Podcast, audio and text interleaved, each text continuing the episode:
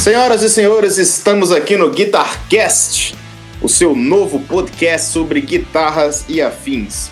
Estamos aqui eu, Ricardo Ferreira. E eu, Igor Almeida. Viemos aqui para falar um pouquinho sobre o mundo da guitarra e as suas variações.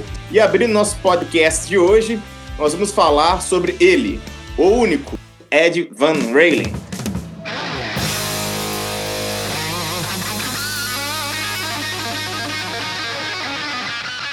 Isso aí, a gente vai começar falando um pouquinho da história e fazer uma análise pelo ponto de vista de um guitarrista e do que, que ele inovou.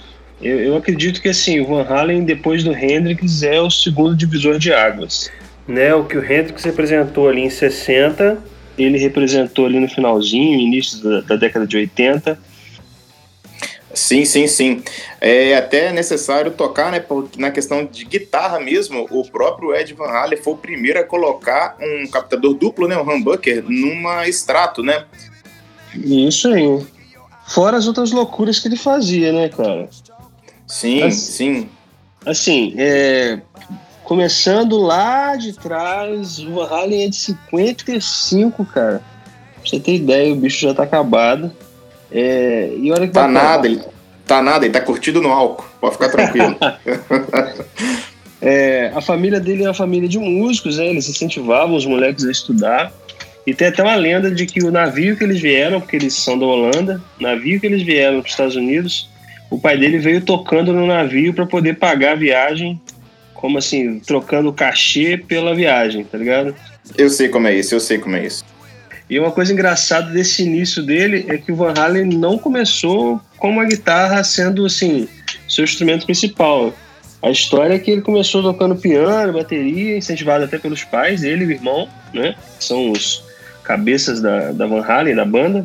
Uhum. E, e nessa época, o, o Van Halen tocando bateria e piano, o, o, irmão dele ia, quando ele saía de casa, e pegava a bateria dele para tocar. Aí numa dessas ele chegou em casa e descobriu que o irmão dele estava tocando com, com, o instrumento dele. Falou: Não, peraí então, então vou pegar sua guitarra também para tocar e ficar elas por elas, tá ligado? E aí daí que ele começou a tocar guitarra.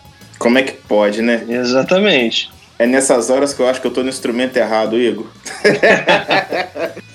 Cara, e o bacana, velho, o bacana do, do Van Halen, antes mesmo de falar sobre as bandas que ele teve com o irmão dele, né, e tudo, é, uhum. é uma das curiosidades, né, que ele tem um dos seus grandes influenciadores, o próprio Clapton, né, cara, ele é muito fã do trabalho do, trabalho do Clapton. E Pode crer.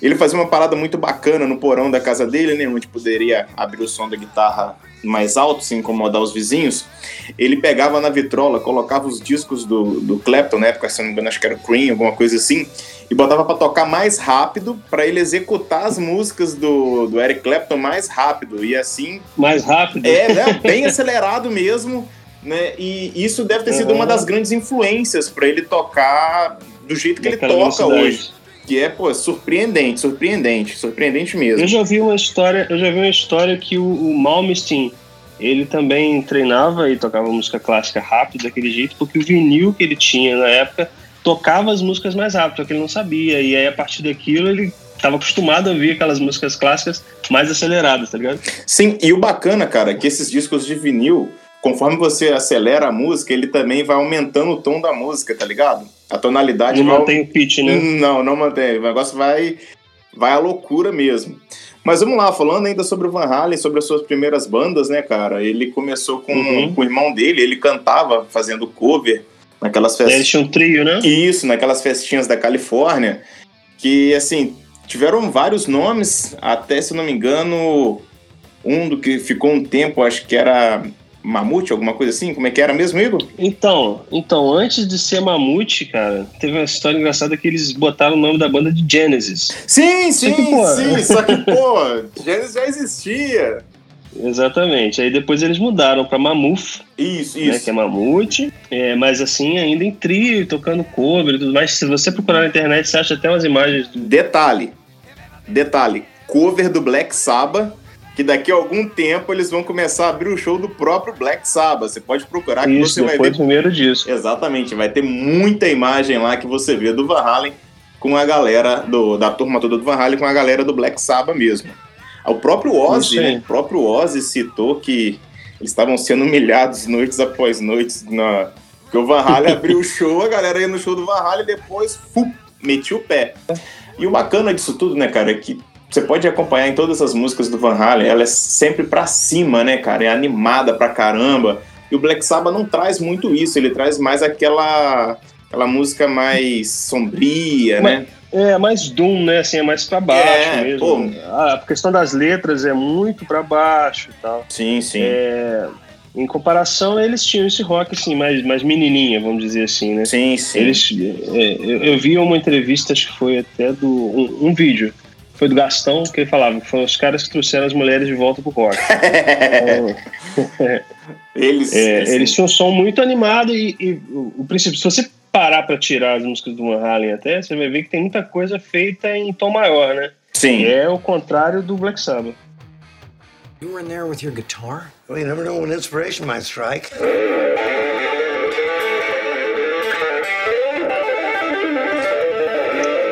Mas aí, a gente, assim, se a gente pode falar algumas coisas, principalmente desse primeiro disco do Van Halen e da, da parte de inovação de som que ele traz, cara. Uhum. É, por exemplo, você já, começou, já você comentou antes dele ser o primeiro cara a colocar uma, um captador de um captador no humbucker na, na extrato, né? Sim, sim. Eu, tem uma entrevista dele que ele tá falando sobre a Frankenstein, que é essa guitarra dele. E, e, uma coisa que eu achei interessante, que eu até notei aqui, cara, que ele fala, é que ele pergunta para ele, pô, mas por que, que você fez essa guitarra? Qual que era o seu intento na época? Você queria ser diferente? Aí ele fala assim, cara, na verdade eu não tinha dinheiro e a guitarra que eu queria tocar não existia. E aí ele fala que ele comprou o braço, cara, custou 80 prata para ele na época e o corpo 50. Que inclusive é, o captador tem uma coisa que você me contou outro dia que é muito louco, né? Geralmente a gente acha. Eu, eu sempre ouvi que esse captador era um captador de Les Paul. Não. Não é, cara. Tem uma entrevista dele que ele comenta isso, porque ele tinha na época uma Gibson Les Paul que, pô, como você próprio você acabou de dizer aí, ele não tinha dinheiro, né? Então Sim. ele conseguiu um captador de uma Gibson Flying V. Ele pegou esse captador que soava muito fechado. Ele achava que uhum. era muito fechado. O que, que ele fez para resolver isso? Pegou as bobinas do captador, tirou toda a fiação de cobre, foi desenrolando uhum. aquilo ali tudo, reenrolou o captador, um número de voltas menores, talvez, e parafinou em casa mesmo. Panela na cozinha, banho-maria, parafina, parafinou, botou na guitarra e tocou. E quando foram fazer as réplicas da, da, da, da, Frankenstein, né? Da Frankenstein. Foi muito engraçado que o Luthier cita na entrevista também, cara, o seguinte: quando ele foi retirar o captador, o captador tava quase desmanchando. ele, tipo assim, como é que eu vou tirar isso aqui? Porque outra, outra inovação dele na, na Frankenstein foi o fato dela ter o captador colocado direto na madeira. Mas é engraçado que esse captador aí ele tem um, um lance. É, é, a, no início da carreira você vai ver que, acho que até no primeiro disco, se eu não estou enganado, ele tá tocando com um extrato preto, preto e branco. Sim. Um extratinho já com captador na ponte, mas preto e branco. Uhum. Essa guitarra é a mesma que virou a Frankenstein depois. Ele pegou aquela guitarra e falou assim, cara, eu, eu, eu tava cansado de ver nego achando que eu tava tocando de Fender. Eu não tava tocando de Fender, eu tava tocando com o corpo que eu comprei pelo correio. Eu montei. Aí ele, ele falou assim, cara, eu vou fazer outra coisa com essa guitarra. E aí ele cortou o escudo, tanto que você pode ver que na Frankenstein a parte do volume ali e da chave seletora que não existe, né? Uhum. Mas aquele espaço ali é, é um escudo normal, um escudozinho ali que ele recortou aquele escudo. E aí ele pintou a guitarra de novo por cima, por isso que ela tem três cores, né? Sim. Ela é branca, preta e vermelha. Sim. Se você reparar bem, ela tem os lances pretos ali no meio. E esse lance do captador direto no corpo foi também porque, pô, ele já não tinha mais escudo, então ele tinha que ter um jeito de enfiar aquele captador ali. Se liga só no seguinte: hoje, no Brasil, para você comprar um, um, um, braço da qualidade que ele comprou lá nos Estados Unidos, na Califórnia, na época, uhum, uhum. não tem nem como comparar. Se você pegar 50 dólares, hoje está dando 300 é. reais aqui no Brasil, né? Que o dólar já está 6 É, hoje 50 lá, dólares está dando um, um, um Gol Mil, né? Exatamente, um Gol 1097, mais ou menos. É isso. Né? Isso aí. Então, assim, lá, por, por ter a fábrica da, da própria Fender na Califórnia também, tem algumas situações que fortalecem uma boa madeira na hora de você comprar. Aqui, hoje, se você pensar em, em 50 reais, você não compra nem um corpo de Basswood. Sim. Mas é engraçado que até nessa. Se você, se você procurar depois no, no, YouTube, você vai achar esse vídeo aí, ele falando sobre a Frankenstein. É uma, uma matéria dele, inclusive, no, no 5150, no estúdio. E aí depois mostra a fábrica da Fender. Ele fala, cara, que a, a, a réplica dele era mais confortável e soava melhor que a guitarra original. Sim. Quer dizer, não necessariamente a guitarra era perfeita, né? Era a guitarra que o cara tinha na época. E eu acho bacana que ele rompeu com muita, assim, muito problema que ele poderia estar tá enfrentando, né? Tem o lance do amplificador, por exemplo, que a gente pode falar daqui a pouco, mas ele, pô, tinha um problema, ele dava o jeito dele e, e tocava do jeito que tava, cara, entendeu? Ele não ficava procurando a guitarra perfeita, o amplificador perfeito. Ah, ele procurava o som que tava na cabeça dele. E detalhe, ele, no início da carreira e tudo ali, cara, você pode até olhar as fotos mais próximas da, da Frankenstein, ele cagava uhum. pra estética. Sim, tá... nossa, atrás dela, hum. atrás dela é um pavor, é horrorosa. é mais fake bater na mãe, malandro. É asquerosa, a parte de trás dele é asquerosa, tem um monte de troço colado. Olho de gato. É, e é mesmo, é olho de gato. É cara. olho Você de gato. Aquilo ali... Eu vi a foto daquilo e fiquei pensando, o que, que é aquilo? É olho de gato, pô. É olho de gato, cara. Eu acredito que ele tenha colocado aquilo aí para os canhões de luz refletirem ali, mas as costas da guitarra não pega luz, pô. Fora, fora aquele captador do, do, do braço que tava ali cê só sabe, por estar. Você né? sabe que ali isso aí rola uma mística, né? Tem uma é. galera que fala que é um captador e tem uma galera que fala que é só um cover de plástico. É mesmo? É, cara rola uma mística ali que ninguém sabe definir que porcaria é aquela. E sim, o som é só um captador da, da ponte mesmo, né? Você sabe que ele usava Floyd ali e usava Floyd meio que estopada, né? Ela só descia, ela não uhum. subia. É, Por causa de arrebentar a corda, ele... né? Isso aí. Mas tinha uma coisa que o captador da ponte, você pode ver que ele não é reto. Ele foi entortando o captador pro lado, assim, ele cortou a madeira ali para poder encaixar o captador e foi tortando ele pro lado, meio que pro, pros ímãs irem se alinhando. Ele cortou né, no estilete, malandro. Ele cortou no estilete. Imagina isso, você cortar madeira no estilete. O cara tá é muito, animado. Não, né? Puta que pariu, muito animado. Hoje, hoje assim, a gente tem a, a é, F-Spaced, né? Uhum. Mas é basicamente você ter um espaçamento maior entre os ímãs para eles ficarem alinhados corda com imã quando você usa Floyd Rose, né? Sim. Isso F-Spaced, né? Uhum. Mas ele, como não tinha isso na época, ele, pô, pegou um captador de Flying V, que você falou, ele foi entortando o captador, o ângulo dele, né? Sim. Foi angulando o captador até ele ficar mais ou menos alinhado. Você pode ver se você pegar uma foto e der um zoom nela, ele foi fazendo isso ao máximo ali para os ímãs ficarem alinhados, tá Sim. Isso também deu uma diferença no som de humbucker que ele botou ali no final, né? Sim, sim. E lembrando que quando ele começou com aquela guitarra preta e branca, né, no início da Frankenstein, uhum. ele usava ponte trêmulo normal, comum de Fender. Sim. Depois ele uhum. colocou um Floyd Rose que não era um específico ali para a guitarra dele, que é onde ele colocou aquela moedinha que tem ali em cima, tá ligado? Para dar o Sim. a trava ali. Só que quando ele coloca essa moeda, cara, é muito engraçado que depois um luthier fala com ele: "Não, não, você tem que usar esse outro Floyd Rose aqui que ele vai ficar melhor, tal". Aí quando coloca, ele vê que a moeda ficou lá assim de bobeira, perdida. O que que ele faz? Deixa a moeda lá. E fica aquela é, moedinha pendurada lá, cara. I didn't have the money and the guitar that I wanted to play did not exist. É, inclusive a solução que ele achou ali pro, pro Plex, né? O que acontece? Ele usava um Plex de 100. Sim. E, e pô, pra chegar no som que ele queria, ele tinha que ficar muito alto. É, inclusive tem um vídeo no YouTube que você pode procurar depois, que são alguns guitarristas tocando com um Plex de 100 no talo. E aí estão eles numa cabine, assim, são várias, tipo um reaction, mas, pô, para chegar no som que ele queria, ele fazia algumas coisas, né? Primeiro ele fazia aquela jampeada clássica já até do canal 1, canal 2, uhum. e, tinha que, e tinha que jogar aquilo no 10, tudo no 10. Então, ele não conseguia tocar com aquilo, era muito alto.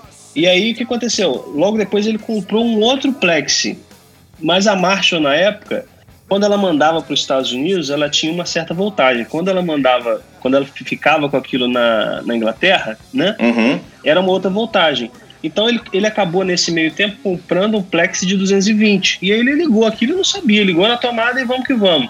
Ele ligou e falou, cara, pô, esse aqui, ele tem um volume que eu consigo suportar, o timbre é mais maneiro, porque ele é mais comprimido, era o timbre que ele queria, entendeu? Uhum. Só que ele não entendia, porque, pô, os dois eram de 100, o que, que tá acontecendo? Aí ele tava ligando um plex de 220 numa rede 110.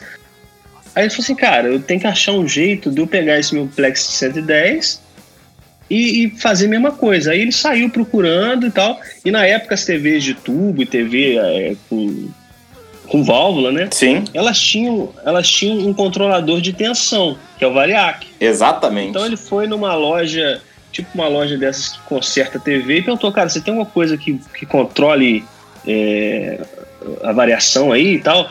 E aí o cara falou assim, pô, você tem um Variac, cara, se quiser. Aí, pô, levou, né? E detalhe, e detalhe, é uma ferramenta barata.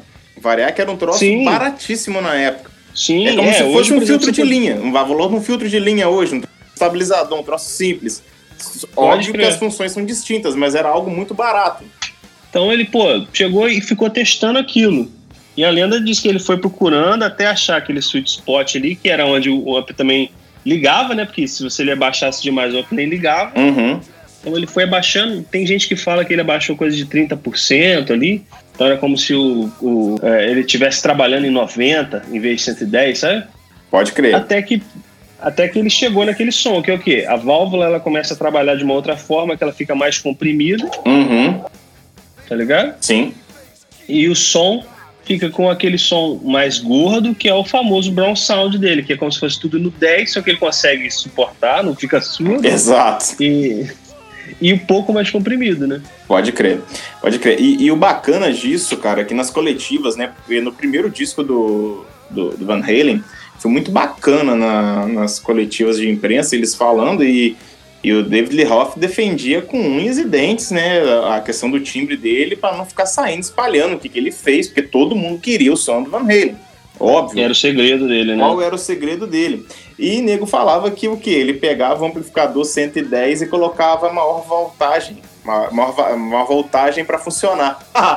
então Uhum. muita gente queimou muito amplificador, queimaram muita válvula e não conseguia chegar de jeito nenhum no som do Ed.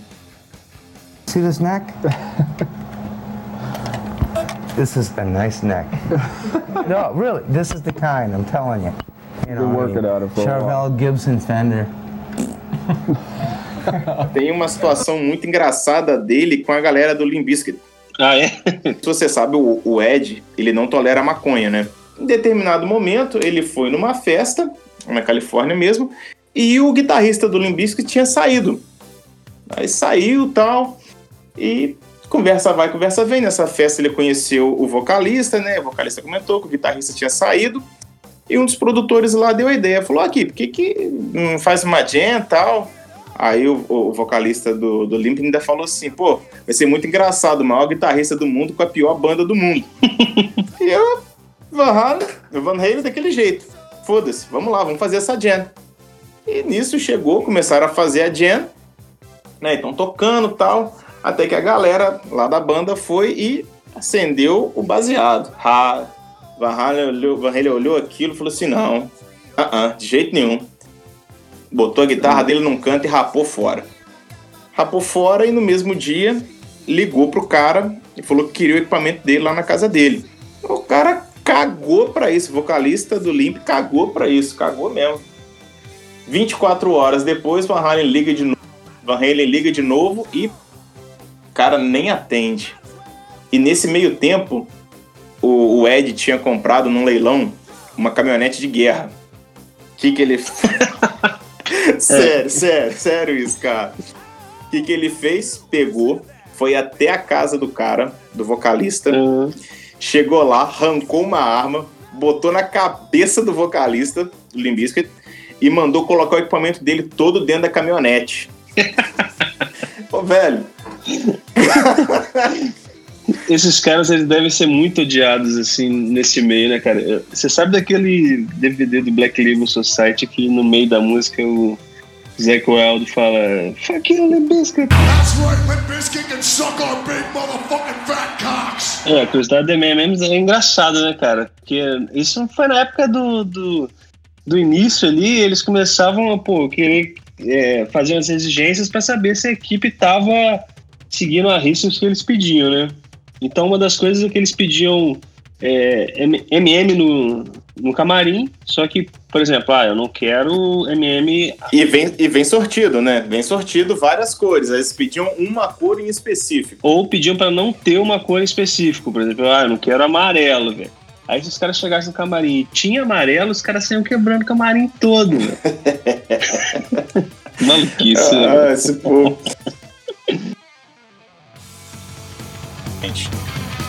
É, e...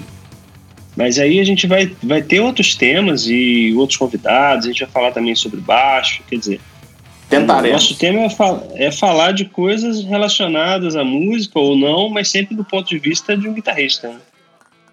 Se alguém tiver alguma sugestão de tema, pode mandar pra gente aí no Instagram. Exatamente. Vai estar deixando aí na descrição. Isso aí. E acho que é isso. Né? Sim, senhor. Acho que é isso para o nosso primeiro Guitarcast. Nos acompanhe, fique Então, por fechou. dentro e até o próximo.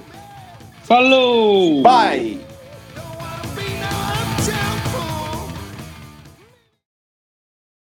Deixa eu fechar a gravação aqui agora. Depois eu vou dar editada nessa porra. Pô, e, e meu fone tava acabando a bateria agora, né? Eu tô usando fone de fio mesmo. Só que o- microfone é o próprio do iPhone. O fone eu só tô te escutando mesmo.